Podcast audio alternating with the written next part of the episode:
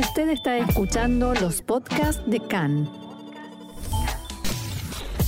CAN, Radio Nacional de Israel. Seguimos aquí en CAN en español, Radio Reca, Radio Nacional de Israel, y estamos en línea con Rafael Kaufman, que es portavoz del Consejo de Judea y Samaria en eh, idioma español. Rafael, te doy la bienvenida a CAN en español. ¿Cómo estás? Eh, buenos días, estimado Marcelo y a toda la audiencia, un gusto estar contigo. Eh, te llamamos Rafael porque vos además eh, de ser el portavoz de Judea y Samaria en español o uno de los portavoces, em, sos un votante, sos habitante de Samaria, de los territorios, de lo que en el mundo se conoce como la margen occidental o, o Cisjordania y sos votante del Frente de eh, Datit, el Frente Sionista Religioso o Sionista Nacional Religioso. Contanos un poquito primero para la audiencia que quizás no conoce, ¿cuál es la ideología de este frente o de este partido? Bueno, primeramente es, eh, eh, puedo decir, el partido más eh, de derecha en el crisol grande que hay en la política israelí eh, como siempre, a diferencia de otros países que quizás de derecha y izquierda pueda ir más por el lado eh, de economía, aquí uno de los temas principales y cruciales es el tema de a favor de entregar territorios, en contra de entregar territorios, eh, y ese es uno de los temas eh, candentes, y fuera de eso hay, eh, por supuesto, todo un, una problemática el tema de seguridad en el último año con el último gobierno que a la gente le hizo sufrir mucho y esa es una de las razones por la cual eh, la derecha en esta oportunidad ganó las elecciones eh, en forma más alta que los años anteriores, no 61 sino 64 bancas. Sí, o sea, eh, sí, si hablamos del bloque de la derecha, 64 bancas en este momento y eh, eh, el Frente Accionuta Datit obtuvo nada menos que 14 bancas en un frente técnico, lo que se llamó entre Accionuta Datit propiamente dicha, liderado por Bezalel Smotrich y Otzma Yehudit, eh, liderado por eh, Itamar Benkvir. ¿De qué lado de, los dos estás, digamos, cuando se pregunta del lado del novio o de la novia, no? Yo estoy al lado de Itamar Benkvir, esa fue la razón eh, que voté.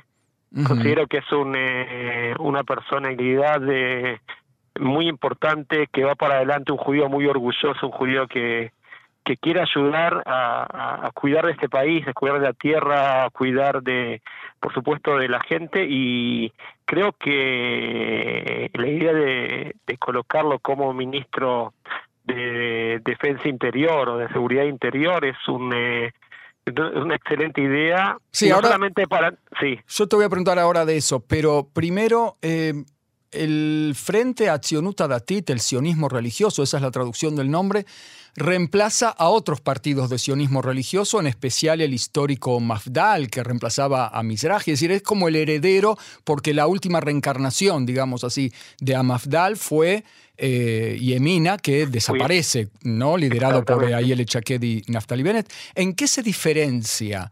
Este, este nuevo, esta nueva reaparición o reencarnación, como la llamo yo, eh, de las anteriores?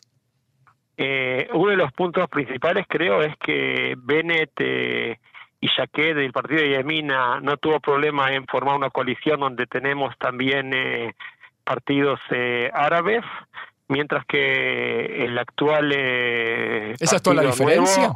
Esa es una de las eh, diferencias primordiales. Si eh, de ninguna forma se hubiera sentado en un gobierno donde tenés eh, eh, miembros árabes eh, anti-israelíes.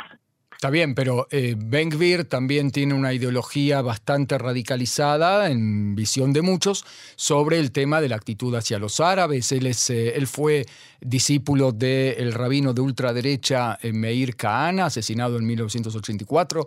Eh, y que dejó una, un legado bastante radical de incluso de expulsión de los árabes, no solamente de los palestinos de los territorios, también de los árabes israelíes. ¿Qué quedó de eso en Benkvir? Hoy día, hoy día, primeramente, a mí no me gusta utilizar las palabras ultra, ni ultra ortodoxos, ni ultra derecha, porque esto es cuestión de visión, pero eh, pueden haber más ultras también en Cana, pues quizás, sí. En su momento, en su momento era, se puede decir que era, era lo más extremo. Eh, yo creo que eh, Benkvir se desrecali eh, se moderó, vamos se, se moderó, exactamente, sí, se moderó un poco eh, y cuando hablo hoy en día y lo, y lo cita día y noche porque lo quieren en cierta forma eh, eh, colocar en un lugar que no es el de él, de decir yo no dije ninguna forma expulsar árabes, yo digo expulsar terroristas y pena de muerte a terroristas, todo el tiempo incalque el tema son los terroristas, él no tiene nada contra los árabes, así como yo tampoco, el que quiere vivir acá con mis reglas, ser parte de la sociedad israelí, welcome, bienvenido, el que quiere eh, Jalila como pasó eh, ayer, sí, asesinar, sí, esa persona no es, su lugar aquí, como en ningún lugar del mundo debería ser.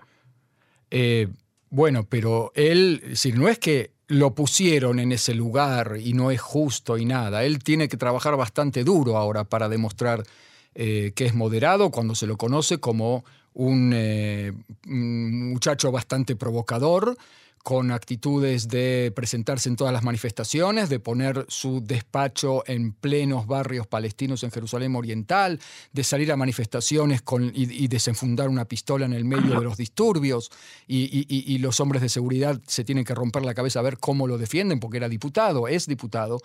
Eh, es bastante problemático el hombre. Mira, número uno, primero digo, el, el, barrio de Shimon Atzadik, sí, es un barrio que está dentro de eh, lo que es eh, el distrito de Jerusalén, sí. Ahora el tema de provocar o no provocar es como el tema que lo vamos a tratar después, quizás el tema del monte del templo. Dice, si vos te querés sentir provocado es tema tuyo. Yo me siento ahí, no estoy haciendo violencia contra nadie, no estoy pegándole a nadie, me quiero poner mi oficina y si te sentís provocado es tu tema. Si yo quiero ir a pasear por un Melfagen con kipá y alguien me grita algo, y se te dice provocado, yo estoy paseando por la tierra de Israel. Si a vos no te gusta, no es mi, mi problema, es tu problema. Bueno, pero eso, eso es un poco hacerse el ingenuo, ¿no? me parece. ¿Para, qué iba, ¿Para qué va a ir a pasear a un Melfagen donde sabe que se van a sentir los locales se van a sentir provocados. Él lo hace para dar, una, dar un pronunciamiento y decir, esto es Eretz Israel, le pese a quien le pese, y yo voy a pasear por donde sea, y donde haya árabes y que se sientan provocados, es culpa de ellos. ¿Puedes explicar por qué un árabe puede pasear por cualquier lugar de Israel sin ningún problema, sin que nadie le grite y le haga líos en, en el 99% de los lugares. Si vas a Jerusalén a Tel ningún judío le grita nada a un árabe. ¿Por qué si un judío va a un lugar donde hay árabes tiene que pasar algo, o sea, no siempre que siempre pase, pero ¿por qué tiene que pasar algo? Bueno, pasan cosas eh, de colonos contra, es un, contra de palestinos. Son ellos, no de nosotros. nosotros el, problema no somos nosotros. pasan cosas, pasan cosas, Rafael. Pasan a veces, pasan a veces, pero mucho menos lo que pasa del otro lado. Em, él va a impulsar, vos lo mencionabas recién, que se pueda, que puedan los judíos subir al eh, monte del templo a rezar, no solamente a visitar, como ya lo pueden hacer hoy en día, sino también a rezar abiertamente, y eso es problemático en el sentido del statu quo em, acordado entre el gobierno y la Fuerza de Seguridad israelíes con el WACF, con las autoridades religiosas musulmanas en el Monte del Templo, que ellos son los que, por acuerdo de Israel, con Israel, dirigen el qué se hace y el qué no se hace adentro del eh, Monte del Templo. ¿Y esto tampoco es una provocación? Eh, este tema tiene dos partes. Una parte es quizás el, error que cometió en su momento Israel de decir eh, entregar al WACF eh, las eh, llaves, se puede decir, de lo que es el el, el, gobierno en sí, el monte del templo, fuera de que la seguridad del lugar está en manos de Israel, que eso crea aún, aún más conflictos. Claro, está la otra parte del Todo un lado que todo el otro. Si tienes uno, uno en, el, en el round, tener las dos partes es muy complicado. Ahora, tenemos que entender algo muy importante. El monte del templo es el lugar más sagrado que tiene el pueblo judío el monte del templo es el tercer lugar más sagrado que tienen los árabes después de Meca y Medina. Los musulmanes, sí. Los musulmanes, árabes musulmanes, sí, a eso me refería. ¿Sí? Entonces, eh, si yo eh, quiero a un lugar que es sagrado para mí, más sagrado quizás que para ellos, por lo menos lo mismo, ¿sí? Quiero ir a rezar ahí. Yo no voy a gritarles, yo quiero un lugarcito en un lugar en el monte del templo, el que quiere ser el que suba al monte del templo, yo no subo, hay, hay judíos que quieren subir, que tengan toda la libertad de hacerlo. Si ellos se sienten provocados, es problema de ellos, lo vuelvo a repetir. Sí, pero no, habría que... Yo estoy de acuerdo, ¿sabes qué? Yo estoy de acuerdo, estoy de acuerdo con vos que tiene que haber un lugarcito asignado y por supuesto que libertad de culto tiene que ser libertad de culto para todos, pero no tendría que ser acordado con ellos primero en lugar de plantarlo y subirse desembosadamente eh, sin, sin previo acuerdo, porque había un acuerdo, Rafael, de statu quo lo llaman. Sí, el tema es que, Hay que negociar. ellos, ellos para ellos, el tema del monte del templo, cada vez que quieren hacer ruido y que quieren hacer eh, eh, violencia, sacan el as del monte del templo. Sí, cuando Sharon sube al monte del templo, lío. Cuando este sube al monte del templo, lío. Cuando otro dice, dice, no vamos a dejar que el monte del templo caiga eh, esto, que van a destruirlo, que esto, que lo otro. Hacen todo un cuento. Dice, en fin de cuentas, quieren ir un grupo de 50, 100 judíos a decir Shema Israel, a rezar, a, llorar en el monte del templo porque está destruido. Es lo único que, que, quieren. Sí, sí, ellos hablan de la destrucción, de que Al-Aqsa está en peligro, que, lo, que Israel lo quiere destruir, lo cual es falso. Es falso, obviamente, pero ¿por qué, por, qué, ¿por qué tienen ellos que un judío que va a rezar ahí que le griten y que le insulten, no tienen ninguna razón de ser. ¿Sí? Es, es, lamentable, es lamentable que sea así y no es, y no es correcto. O sea, si ellos, si ellos pueden entrar al cóter y pueden pasear libremente, porque yo no puedo pasear libremente, no te digo entrar en, la mezquita, decir, te provoca que entre en la mezquita, es lo que no entro. Para, pero el Monte Altero es suficientemente grande para que haya un lugar para los yehudíes que quieran rezar que estar ahí. Para acercarnos eh, de a poquito al tema de la política, Ben Gvir parece que ya se aseguró el Ministerio de Seguridad Pública eh, y la pregunta es si no es una buena oportunidad para que eh, nada menos que el ministro que se ocupa de la seguridad del Monte del Templo nos diga al WACF, sentémonos y hagamos una reformita, porque cada vez desde el punto de vista alágico, quizás antes no era permitido o sea, los judíos mismos no se permitían subir al monte del templo, hoy en día, eh, no sé, explícame vos quizás un poco más ampliado, eh, ya se permite o algunos rabinos lo permiten. ¿No, es una oportunidad para empezar a negociar con el WACF, renegociar este statu quo?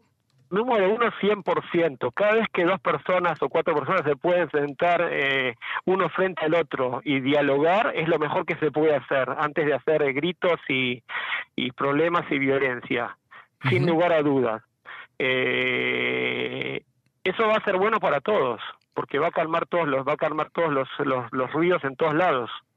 Es una, es una solución sencilla, es una solución sencilla que más que nada los que tienen que, que, que renunciar son ellos. Nosotros tenemos eh, no tenemos nada y solamente queremos un pedacito, así como es, lo, más normal, así como ellos tienen mezquitas en cualquier lugar en Israel y te digo más, la, a diferencia de, lo que pasó con Jordania, que cuando llegaron los jordanios a Jerusalén destruyeron todas las o gran parte de las sinagogas, por ejemplo, en la ciudad antigua, nosotros cuando llegamos a Israel después de la guerra de seis días, no destruimos ningún solo lugar sagrado de nadie tenemos que tener, tenemos que poner los puntos sobre la este como para, para entender que nosotros no somos el lado violento. Y si, no somos el lado que buscamos las soluciones, no la violencia. Y si le, le vas la idea a, a Ben Gvir, por el que votaste, eh, pedile también que nos dejen entrar a los judíos al eh, Domo de la Roca y a la Mezquita del Aqsa a visitar y a admirar esas construcciones tan lindas eh, que hoy en día no podemos hacerlo.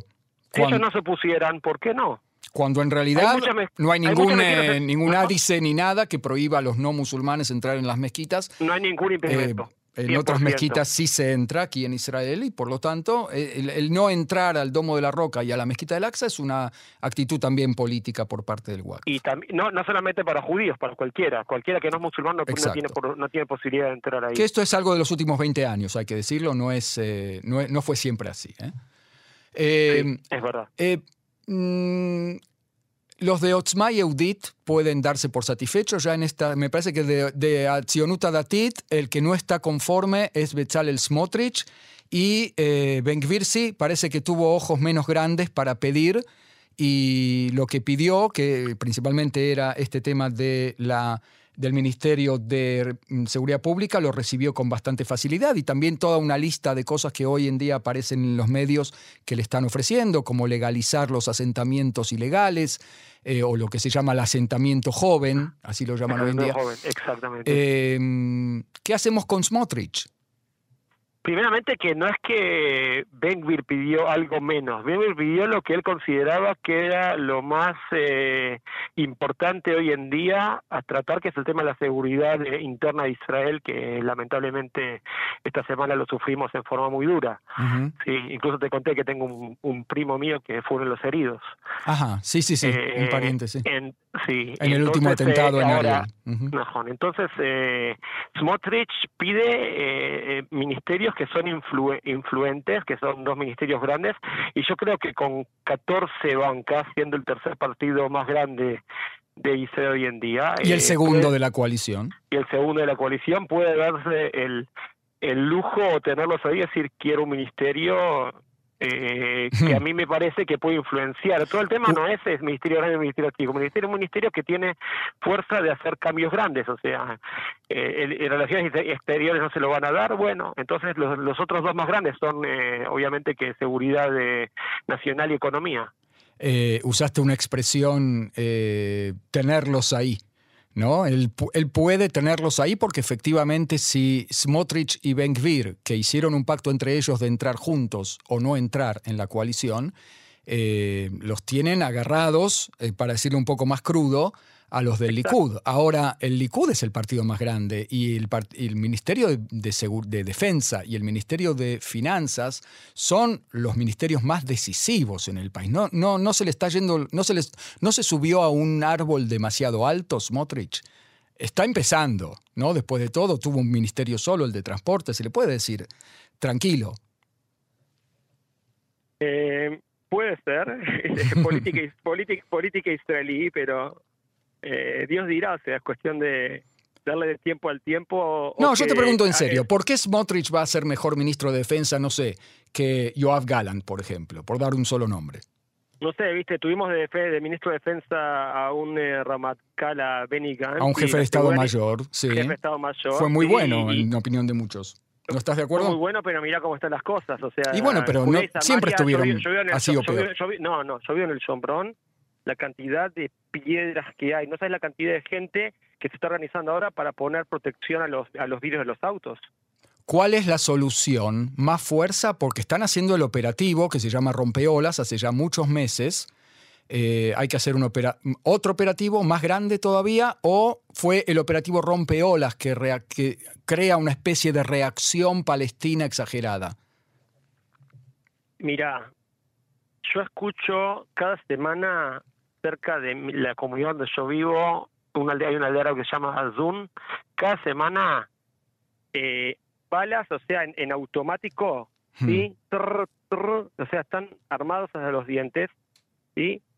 Y la gente no se siente segura, o sea, eso va a, si es una operación, cuando más fuerte sea la operación, no tiene que estar también una operación militar. Yo creo que hay, lamentablemente, yo siempre lo repito, en Israel le falta un menú que los árabes lo tienen que conocer. Si vos tirás una piedra a un auto de esa persona, X castigo. Si pasa algo en una aldea que toda la aldea hizo algo mal, le apagamos la luz por tres días. No sé, buscar cosas que dicen, mira, al fin de cuentas, como te dije, creo que una vez lo charlamos, todo pasa por el bolsillo. Si vos a ellos le creas, viste, les cerrás que durante cuatro días no salen a trabajar, eso les duele y se la próxima no nos conviene meternos. Así como. O sea que hay que aliviar la parte económica, eso sí.